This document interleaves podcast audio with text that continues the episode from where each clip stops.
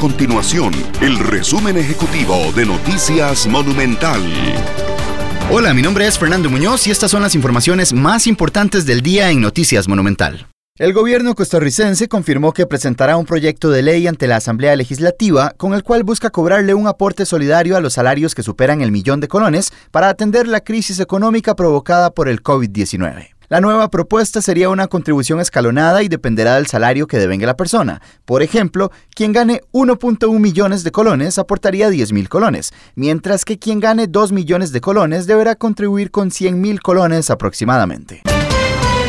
La restricción vehicular nocturna tendrá un horario extendido en Costa Rica durante los fines de semana debido al desacato de un sector de la población a las medidas anunciadas para evitar el contagio del COVID-19. De lunes a jueves, la restricción se seguirá aplicando entre las 10 de la noche y las 5 de la mañana, mientras que los días viernes, sábado y domingo, la medida entrará en vigencia desde las 8 de la noche. Hasta este viernes, Costa Rica reportó 263 casos confirmados del COVID-19 y dos personas fallecidas.